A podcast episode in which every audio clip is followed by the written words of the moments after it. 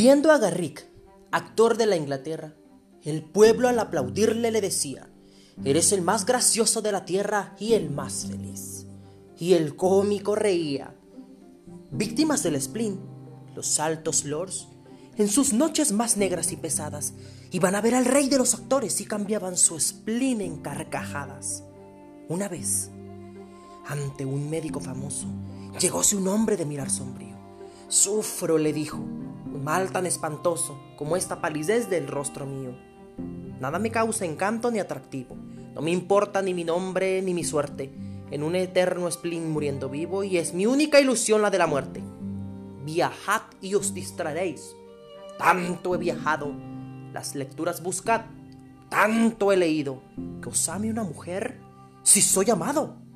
Un título adquirid, noble he nacido. Pobre seréis quizá. Tengo riquezas, de lisonjas gustáis tantas escucho. ¿Qué tenéis de familia? Mis tristezas. ¿Vais a los cementerios? Mucho, mucho. ¿De vuestra vida actual?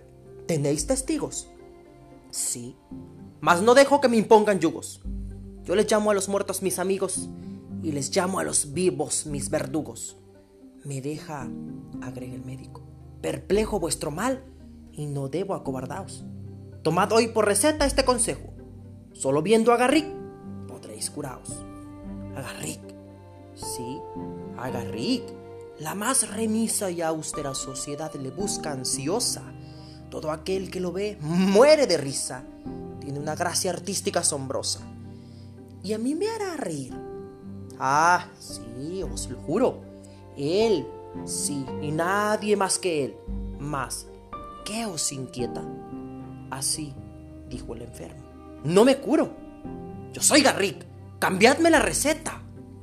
¿Cuántos hay que cansados de la vida, enfermos de pesar, muertos de tedio, hacen reír como el actor suicida, sin encontrar para su mal remedio?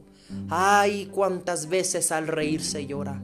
Nadie en lo alegre de la risa fíe, porque en los seres que el dolor devora, el alma gime cuando el rostro ríe.